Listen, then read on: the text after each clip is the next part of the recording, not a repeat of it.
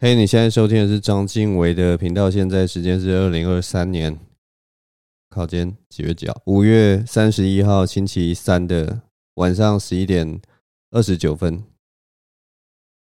大家知道喜剧最重要的一点是什么吗？好啦，可能不是最重要一点，但是我觉得最重要一点，所以大家所以大家可能猜不到我到底在讲什么。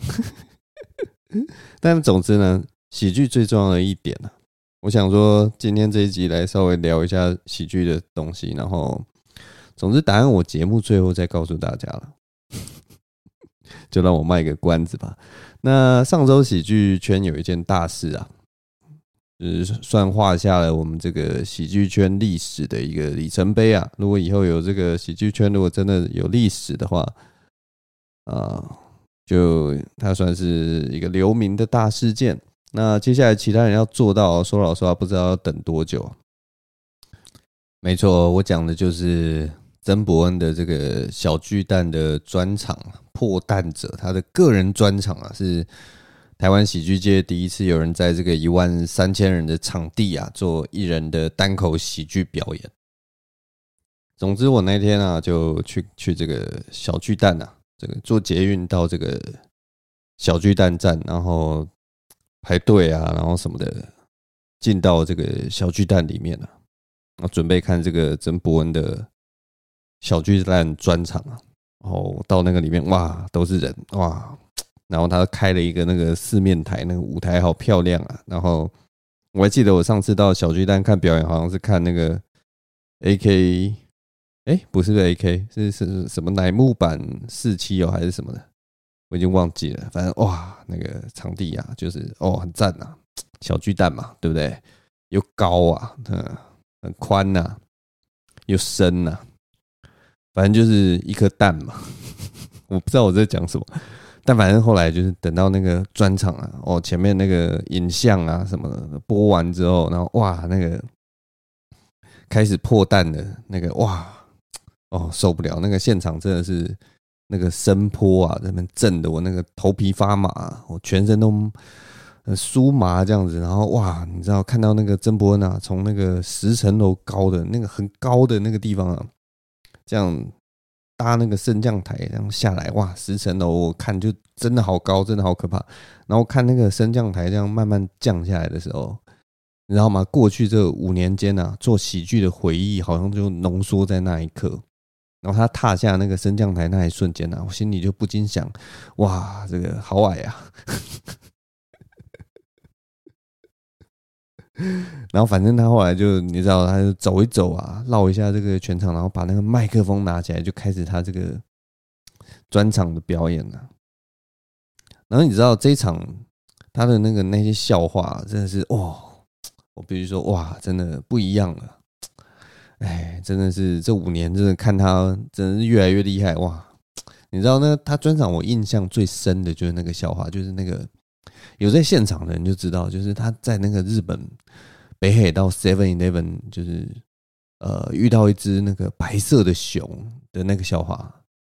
你们知道我在说什么吧？就是现场人应该有去的人就知道啊。如果你没有去的话，就是哦，我跟你讲那个那个笑话，我真的很爱。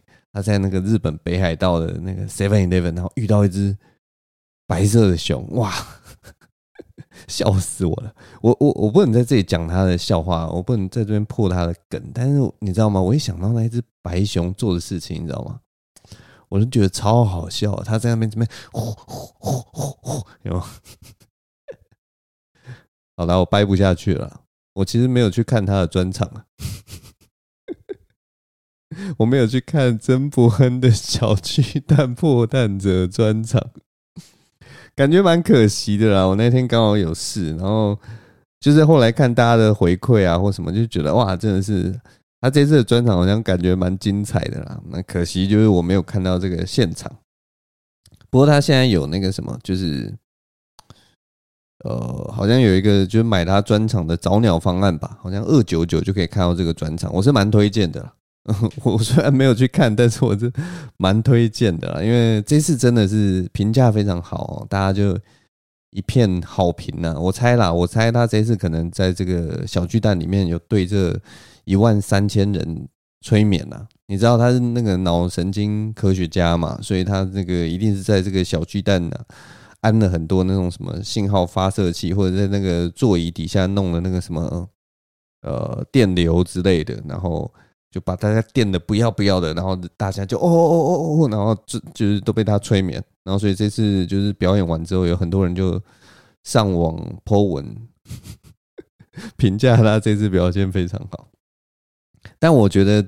我说真的啦，说真的啦，就是他这一次其实真的很认真，真的真的很认真。然后我觉得比过去他写段子再更认真一点，就是除了他的实力，当然就每一年都在进步嘛。然后，但是这一次就是因为 算了，我不要多说什么。但是我只能跟大家说，他这次真的有卯足全力，就是把呃文本啊跟他的表演都好好的雕琢了一遍。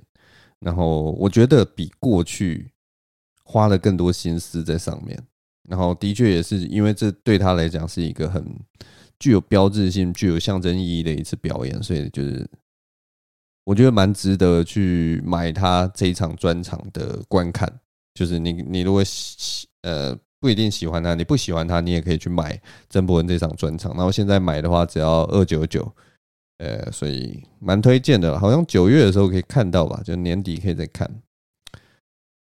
他这次真的很认真，所以很值得一看啊。然后你不要问我为什么知道，我只能说这种事情在我心底就像是有有签了那个 NDA 一样啊，我不能说出来啊。但是就是，但就是他很认真，所以蛮值得一看的啦。因为如果以认真程度来讲，他在台湾单口喜剧以认真程度，应该他说。他说他第二认真的话，没有什么人可以说第一啊。他是真的在这一块上面，他就是很有企图心，然后也很努力在做这些事情。其实这这次他的那个感觉，就有点像是我二零二零年的时候听我另一个学弟韦礼安的那张专辑。韦礼安在二零二零年出了一张专辑，就是那个《Sounds of My Life》。你知道吗？那那张专辑就是，诶，我我其实学弟的歌，我每一张都会去听。然后，像我也很喜欢他，好像第二还第三张那个狼那一张，然后就哦，他那一张有一点点突破，我就听出来有突破。然后到我听二零二零年那张《Sounds of My Life》的时候，一听就知道他这张是真的有，你知道吗？把他的那个真心呐挖出来，然后放在那张专辑里面，他花了很多心思在里面。然后，当你花了很多心思在里面，代表你在艺人表演上面是过了一个坎。所以，总之，如果大家对音乐比较有兴趣的话，可以去听韦礼安的《Sounds of My Life》那张专辑，蛮厉害的。那他那一年很可惜没有得到金曲奖，因为他跟那个蛋堡强碰了。蛋堡那年突推出了他也是最近的代表作家常音乐，就是哇，也是很屌，那就很可惜。啊，艺术对艺术的碰撞，得奖者就只能有一人啊。对，那一年就蛮可惜的。但是我真的很推荐那张专辑，我觉得好听，真的好听。总之呢，伯恩这个专场也是值得一看的喜剧专场了。那希望大家都可以给自己一个机会去了解一下喜剧到底是什么。对啊，所以大概就是这样。喝一下水。这几天，这两天是台风夜啊，各位。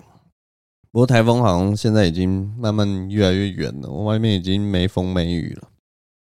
今天就是一个很适合洗窗户的日子，那个雨今天就直接啪啦啪啦打在我的那个窗户上面。我上礼拜有一天其实蛮有趣，上礼拜我不知道大家有没有觉得最近就变特别热了。像上礼拜因为台风比较近嘛。他就把我们那个台湾附近的云呐，全部都吸过去，然后所以台风还没来的前几天，基本上台湾的天气就是万里无云，然后热得要死。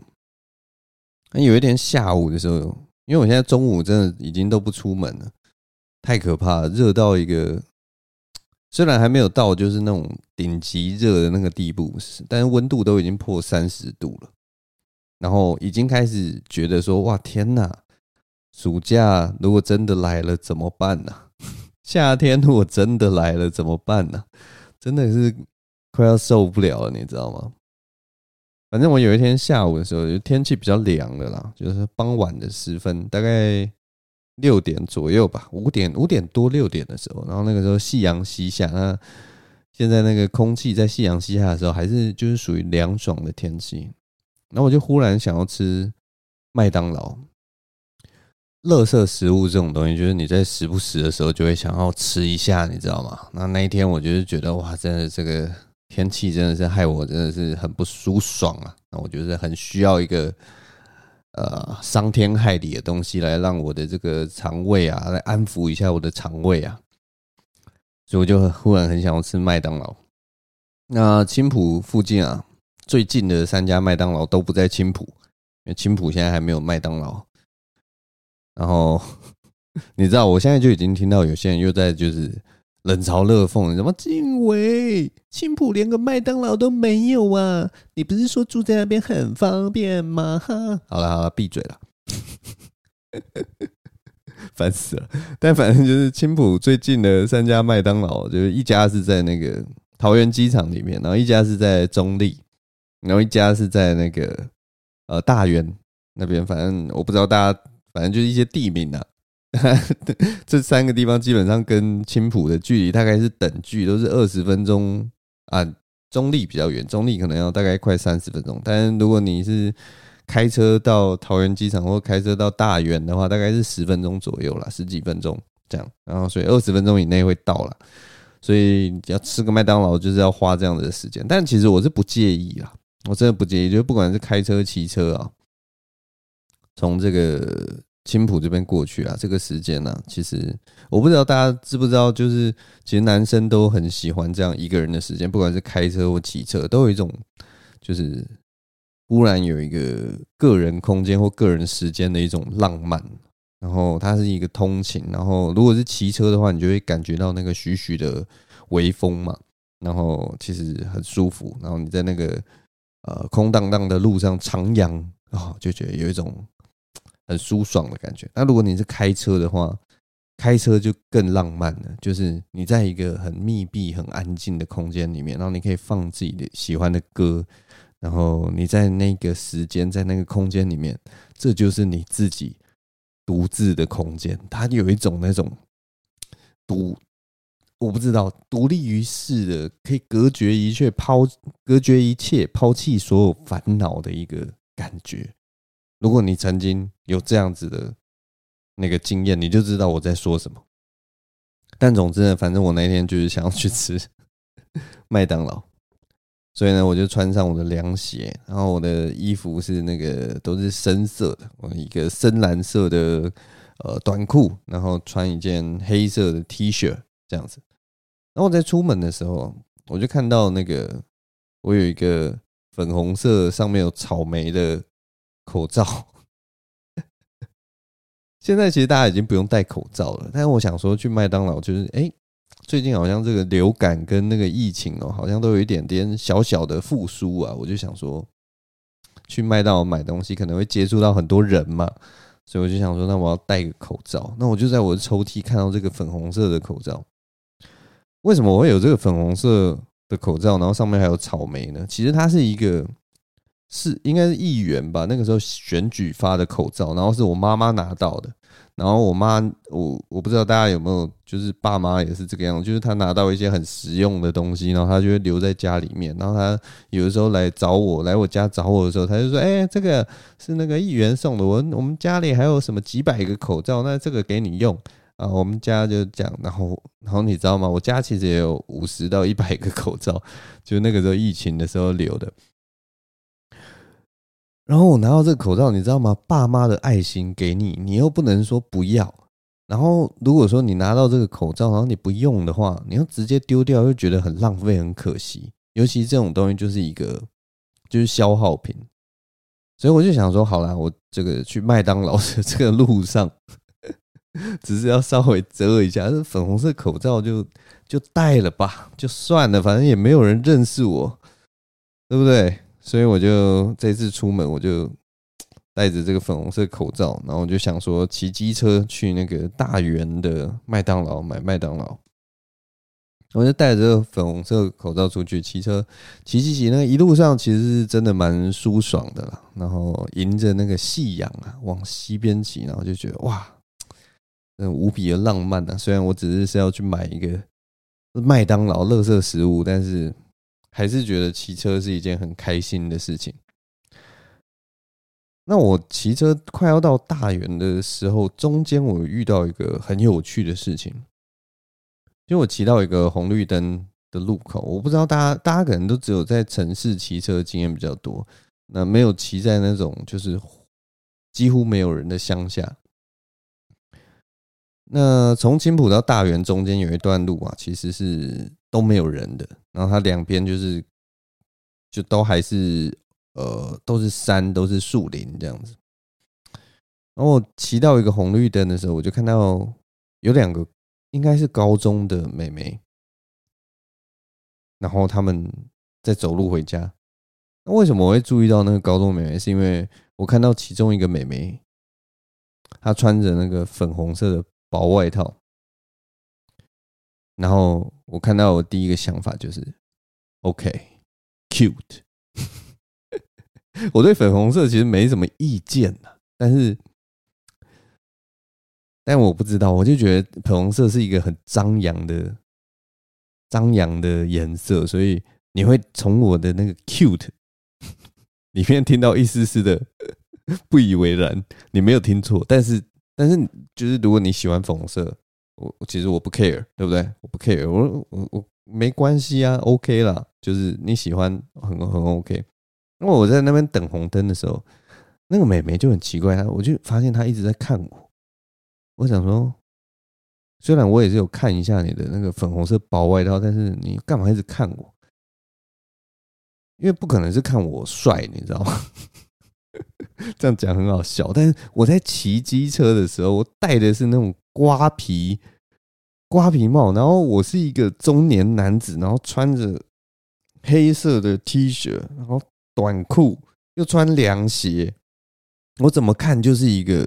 狼狈大叔，你知道吗？他不可能是从我身上看到什么，我不知道帅的光彩或者是什么，就是我真的不知道他为什么看我，你知道吗？然后我就我心里就想说，我到底在看什么啊？搞什么东西？为什么一直看我？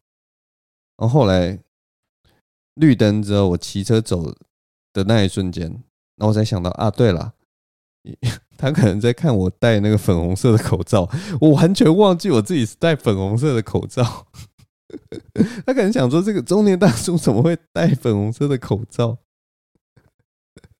上面还有草莓，然后可能还有那个 议员的名字。但反正就是对，就遇到一个这样的人。然后后来呃，反正就去麦当劳，然后买了就是我要吃的东西，然后。把那个饮料啊弄好，打包好，然后东西收好，那我就骑车再回来。那我其实是要讲的是，我骑车回来回程的时候，从大园要回到青浦的时候，我在那个公路上啊，要记得我刚刚有讲，就是中间都是几乎没有人烟的那种，两边就是都是那种青草地，连。连田都没有，它根本那个两边根本也不是田，那两边就是杂草丛生的那种。然后你有的时候会在那种杂草丛生中，可能看到一小条路。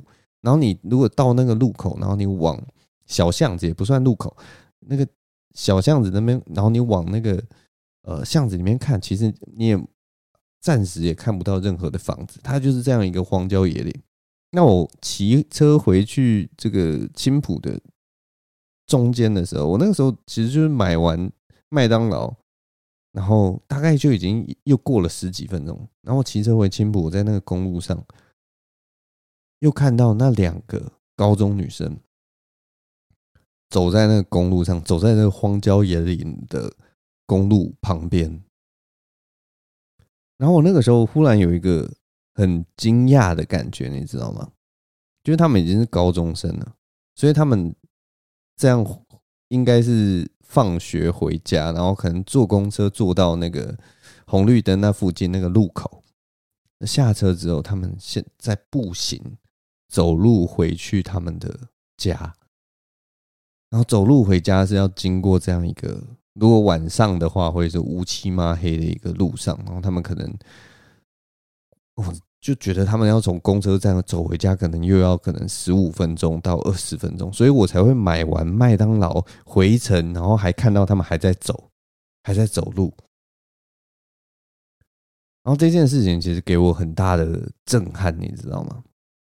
就是如果我没有遇到他们，我真的是很难想象这种事情。就是天哪，你在这边，然后你要去上一个高中或者高职或者五专，我不知道。但是反正就是你要坐公车去，然后去那边读书，然后读完以后你要回家，你还要坐公车回来，然后你还要走二十分钟的路回家。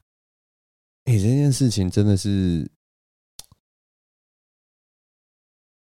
我觉得我不知道啦。就是也许你每天如果都这样走，然后你每天都这样上学的话，你可能会习惯。就像我那一天，我有一次也是去新竹，然后就发现，哎，他们要就是到那个车站坐车的时候，是从那个新竹的动物园的另一边，然后开始往车站走，也是大概要走十几分钟，快二十分钟吧。才会到车站，然后才可以坐他们的车，然后回到家里面。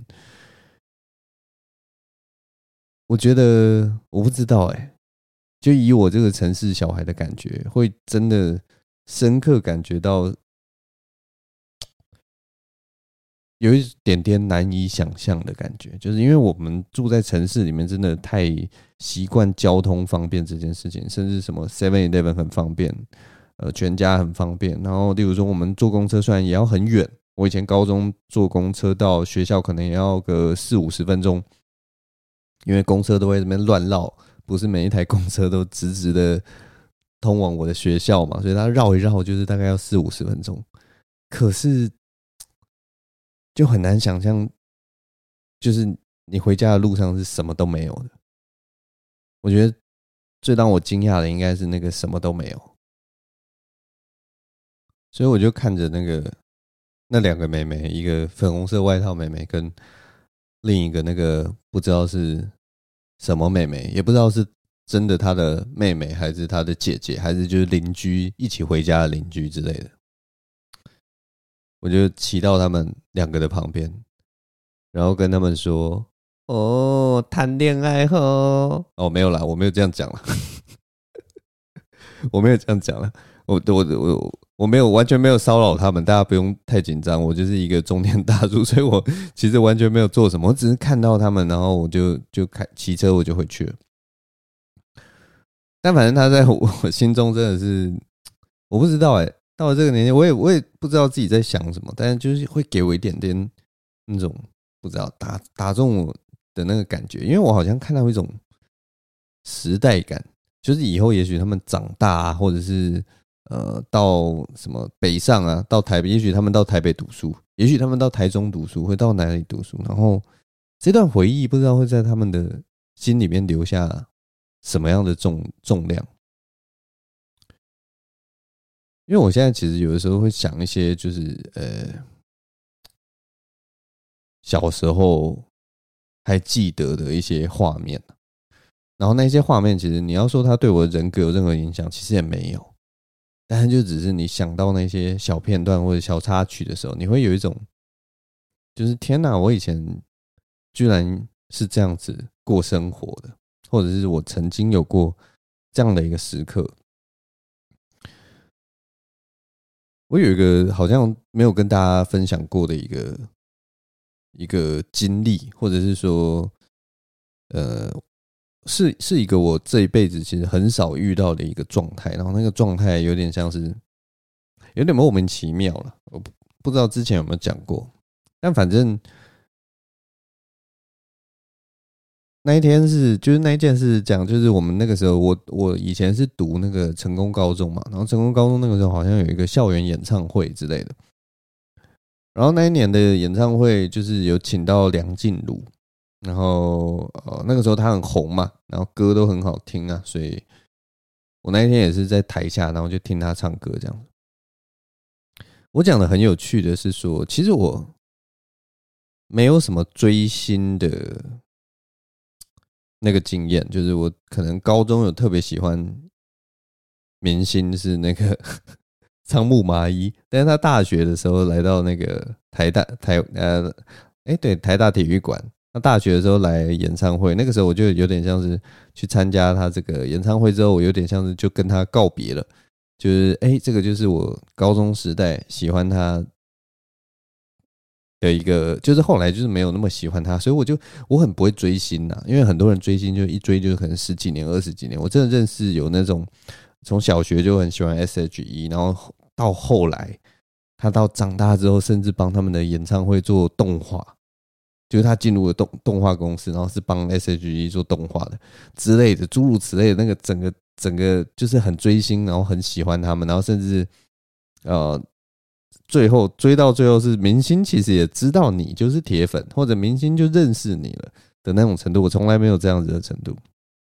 那总之，我那天就去看梁静茹，那梁静茹就是很红嘛，大家都会唱她的歌什么的。然后我我我最。留下印象的一个 moment 就是在那个演唱会的时候，因为其实那个成功高中的那种校园演唱会也没多少人啊，底下大概可能四五百人而已吧，还是三百人，我其实不知道。但我我站的位置大概是五六排的那个地方，然后总之他那个时候在台上唱歌，然后就很好听啊，然后跟大家互动什么的，笑笑的这样子。然后中间有一个 moment 就是很神奇，就是我跟他对到眼，就真的对到眼。他就是一个很偶然的一个时机点，然后对到眼，那我不知那个时候当下我真的不知道该怎么办，所以我就跟他挥挥手，然后很神奇的就是他还在唱歌嘛，他就看着我，然后他就一笑，然后也对我挥挥手。我到现在我就是闭上眼睛，我已经听不到他唱什么歌了。我也我也忘记他那个时候当下唱什么歌，但是我闭上眼睛，我还是可以看到，就是他目光看着我，然后笑，然后挥挥手的那个画面，就那个画面，那个那个是一个很神奇的一个 moment，因为对我来说，就是明星是一个很疏远，然后是一个高高在上，或者甚至可以说是被打造出来。那个时候，其实我已经有这样的概念，就是这个东西是有一点是真的是呃，它是一个。一个装扮，一个梦想或什么，可是那个当下就是就是因为他这样对我挥挥手，然后我心里得到的那个不知道是感动还是冲击什么的，他让我觉得说好很很棒，你知道吗？然后我瞬间就了解说，哦，原来这个东西是这个样子，原来这个东西其实某方面来讲是美好的。然后我甚至了解，就是明星到底是是什么样的，到底是什么东西？这样讲起来好像很很，我很难表达那个那一瞬间给我的那种，就是我之前明星对我来讲可能是一个啊，写在书本里面，写在各种宣传上面，或者我在电视上看到的一个，它像是一个文本，它像是一个符号，它像是一个啊。不不是那种切身会给我冲击的一个东西，它是一个身外之物的感觉。然后就是在那一瞬间，在那个演唱会上，在那一刻，梁静茹朝我挥手，然后我朝她挥手，然后我们四眼相交，然后她微笑的那一瞬间，我忽然就理解了一些什么。大概就是这样，就是对那一刻，我觉得就是我真的真心感受到什么是。明星，然后他能带来什么感受的一个 moment，所以从这边就可以回来讲，我一开始说喜剧最重要的是什么？我觉得啦，我觉得最重要的是什么？我觉得最重要的是人与人的信赖感吧，就是表演者跟底下的观众要建立这样子的信赖感。就我在那个 moment，就是在之前。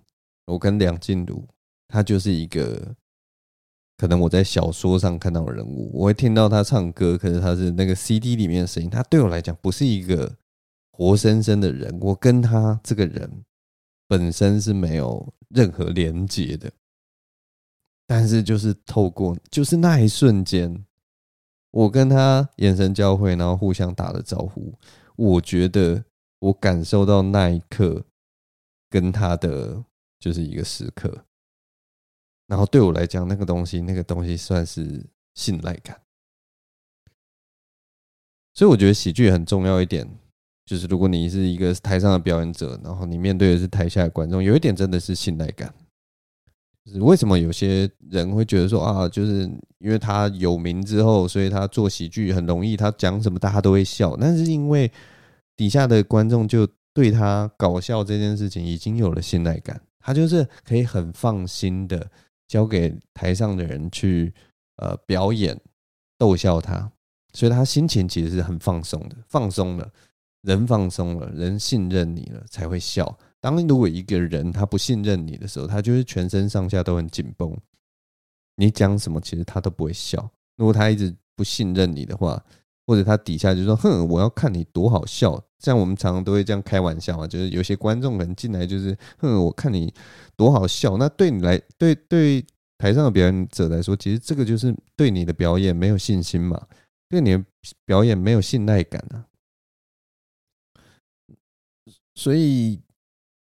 接下来可能要把那个范围再拉大一点，就是反正喜剧在台湾发展的这几年啊，不管是呃入境随俗转化出现的问题，或者是文化输入上出现的问题，喜剧圈这个名字啊，在这个整个社会上，其实算是失去很大部分大众的信赖感，跟嘻哈刚进来台湾的时候可能差不多，但是就是这一点，我们一定要记得这件事情，就是。重点是信赖感啊，像那要怎么培养信赖感？稳定的表现是一种信赖感，或者是人与人之间的交流是一种信赖感，或者是还有一个就是很很简单的信赖感，就是像周更 也是一种信赖感。那最近如果说这个最有信赖感的节目，你们知道是什么吗？就是我跟德主的新节目哈，我跟德主现在有一个 YouTube 的新节目，它叫做早茶周报，它是每周一早上上午八点更新。那这个节目呢，会用轻松的新闻陪伴你度过你每一周的 Monday Blue。现在立刻在 YouTube 搜寻八 AM Studio，按下订阅键，就可以每周听到我们最新的节目。频道名称叫做八 AM Studio，它是英文呢、八 AM Studio，中文的意思就是八点工作室。呃，反正欢迎大家来收听，我们一起来培养信赖感吧。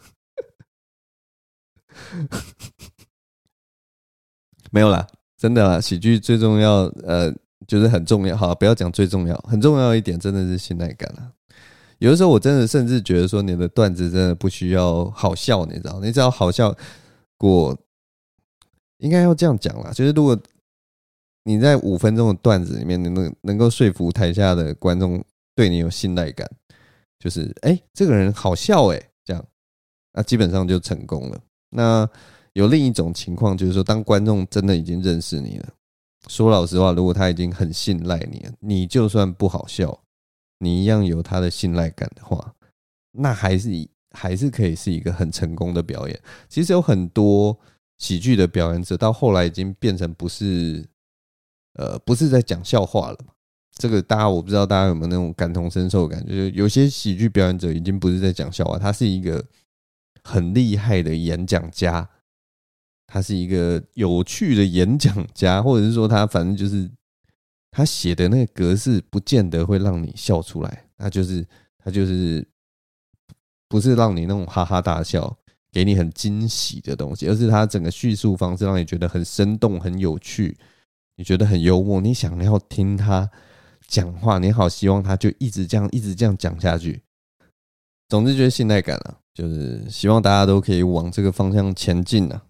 嗯，我我能够讲的大概就这样。好了，今天。也录的差不多了，我不知道我这一集在讲什么。我每次每次录完，我都不知道我这一集在讲什么。对，但好了，今天就录到这边，谢谢大家收听。呃，如果有任何问题，欢迎在我的那个 Podcast 的评价留下一个五星评价，留言，然后我有空就可以回应你们。呃。如果大家有有空的话，也可以去这个 YT 啊，帮我们这个订阅订起来啊。八 AM Studio，eight AM Studio 啊，搜寻一下应该就找得到了。好，谢谢大家收听，我们今天节目就录到这边，我是张敬伟，我们下周同一时间再见了，拜拜。